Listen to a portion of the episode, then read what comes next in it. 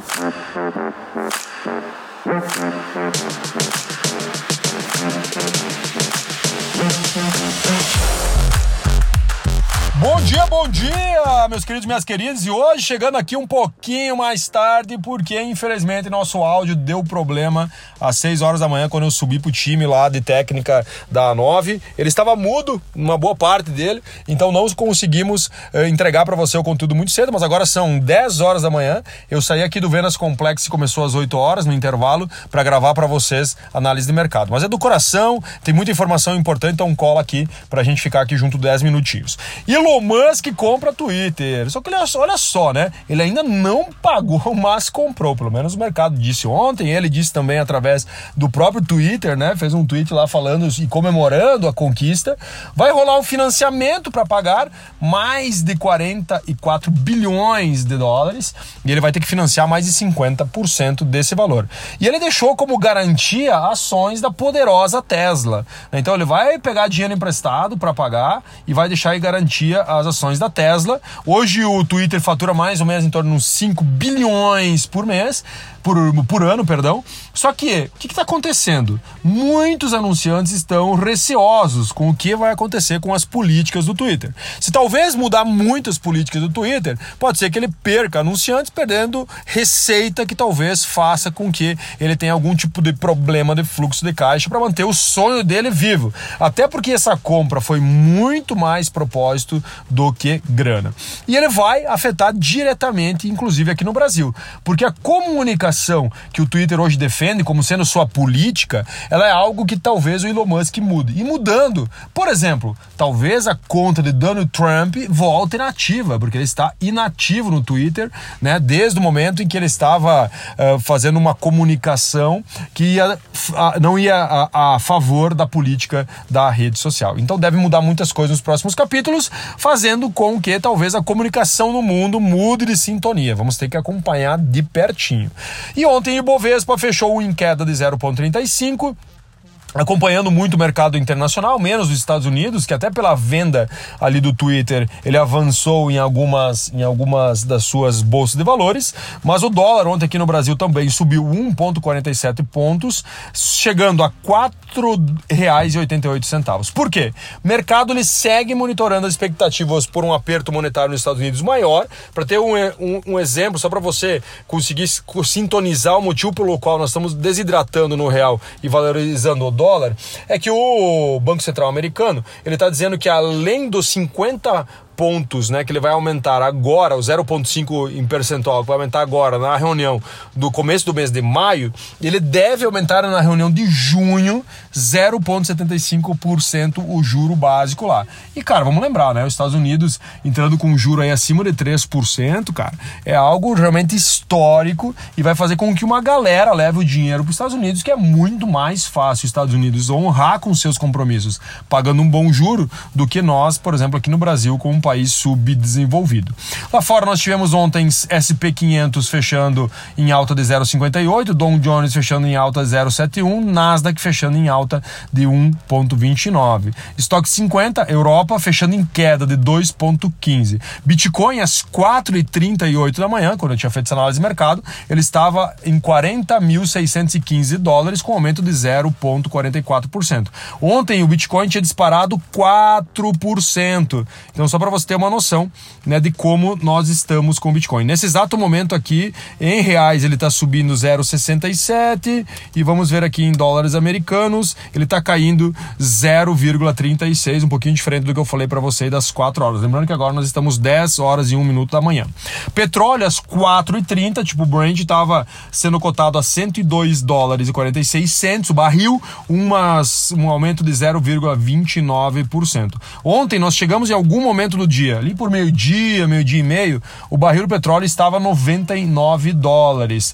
Por quê? Muito por conta do medo da recessão da China por conta de que eles querem fazer lá o Covid zero, né? Ou seja, pô, cara, qualquer tipo de caso de Covid, a gente quer frear literalmente na veia e para isso a gente vai, poder, vai fazer inclusive lockdown se for necessário. Ó, nesse momento, então, às 10 e 2 da manhã, o petróleo está em 103 dólares e 16 centos o barril, subindo 0,98%, beleza? Minério de ferro Ontem nós tivemos também contratos futuros do minério de ferro em Singapura, chegaram a cair 12% para o menor nível em dois meses no início das negociações ali com a Ásia. Por quê? A galera lá da China está freando e o mundo fala assim: meu Deus, se a China frear, ela vai parar de produzir ou vai diminuir a sua produção. E diminuindo a sua produção, a gente vai o mundo vai consumir menos minério. Então tu vai observar que a Vale, por exemplo, aqui no Brasil, sofreu pra caramba. Ontem a Vale caiu as suas ações no Brasil, fazendo com que a bolsa aqui no Brasil também recuasse, né? Justamente porque como nós somos com base muito em commodity aqui no Brasil, quando acontece algo como isso, a China fala que ela vai entrar em lockdown e isso pode repercutir num frear da economia chinesa, e se ela consome muito minério de ferro, quer dizer que se não tivesse consumo, não vai precisar extração e a Vale sofre um pouco mais. Uh, confiança do consumidor no Brasil sobe na máxima de oito meses, agora no mês de abril. Então, devido principalmente à questão da pandemia, a galera tá sem máscara, o bicho tá pegando, né? E também as medidas de liberação de saques e acesso ao crédito. Então, esse índice de confiança do consumidor é muito balizado com o dinheiro que está disponível em tempo presente. E agora, no mês de abril, nós chegamos na máxima de oito meses. Isso é muito importante para o consumo, mas também a gente precisa ter um grande cuidado com a volatilidade, né? Né, desse tipo de confiança. Porque acabou o crédito, acabou a confiança. Indústria da construção civil também eleva a perspectiva de crescimento para 2022. Ela estava com perspectiva de crescimento de 2% e agora ela eleva essa perspectiva a 2,5%. Mesmo a gente tendo um cenário de inflação alta e também juros altos. Poupança tem um saque líquido agora no mês de março, recorde para o período desde 1995 de 15 bilhões. Lembrando que nós batemos recorde desde 95 quando foi começada toda essa série histórica de medir a poupança nós tivemos um recorde em janeiro, em fevereiro e também agora em março. É muito importante nós olharmos com muito carinho, porque esse movimento mostra uma coisa: a galera está tirando dinheiro da poupança para continuar com, mantendo o consumo né, de alguns bens que talvez eh, estariam freados se não tivesse dinheiro na poupança. Né? Então, pô, pô, cara, se eu compro lá um produto A, em vez de parar de comprar o produto A, eu vou continuar tirando meu dinheiro, que era minha gordura, minha economia, para comprar esse produto. Se a gente falar um pouquinho de notícias internacionais, Estados Unidos fala abertamente sobre enfraquecer a Rússia. Então, os capítulos dessa guerra aqui estão longe de acabar. A gente tem uma guerra física lá entre Rússia e Ucrânia, mas também nós temos uma guerra de narrativas entre vários países. Né? Estados Unidos está na frente de tudo isso. Estados Unidos quer armar a Ucrânia, entregar muito armamento pesado principalmente para combater a Rússia e também fazer com que a Rússia não faça mais a loucuragem que ela está fazendo agora. Os Estados Unidos prometeram uma assistência em armas para a Ucrânia e também presença diplomática intensificada lá no país. Para ficarmos de olho e entender o compasso do mundo, nessa semana que nós teremos 160 empresas, mais ou menos, né, da Bolsa de Valores SP500 lá dos Estados Unidos, que vão divulgar os seus lucros. Então essa semana vai ser muito importante. Por quê? Para a gente entender mais ou menos como o mundo está compassado no que tange os resultados. Precisamos ficar de olho, empresas como Amazon, Apple, Google, Meta, né, do Facebook e também Microsoft vão divulgar seus resultados. Vamos entender questão de números e isso acaba ditando o ritmo também de como os nossos negócios vão se comportar nos próximos capítulos. A Alemanha vai elevar a projeção da inflação do seu país em 2022. Ela estava projetada em janeiro em 3,3%, começou a guerra e hoje eles já estão projetando em torno de 6,1% e eles devem comunicar nos próximos dias esse aumento da inflação no país. Inflação não é algo somente aqui no Brasil, não é algo somente nos Estados Unidos, o mundo inteiro está inflacionado, muito também pelas medidas né, de incentivo que foram dadas no período, uh, no período da pandemia e que fizeram com que mais dinheiro fosse pro, pro mundo e o consumo exponencializou. Por exemplo, nos Estados Unidos, hoje a inflação dos Estados Unidos é pelo consumo, que no Brasil talvez não é tanto porque nós somos impactados diretamente por países, inclusive como o próprio Estados Unidos, como a guerra da Rússia e da Ucrânia por causa do petróleo, mas nos Estados Unidos hoje muito da inflação deles é por causa do consumo. No caso da Alemanha, a inflação vem muito por causa das energias hoje que eles dependem muito da Rússia e todo esse discurso narrativa que não queremos mais energia da Rússia até o final final do ano nós vamos mudar, faz com que a energia também lá é, aumente no, em patamares inimagináveis. Compulsório da China, lembra que a gente falou semana,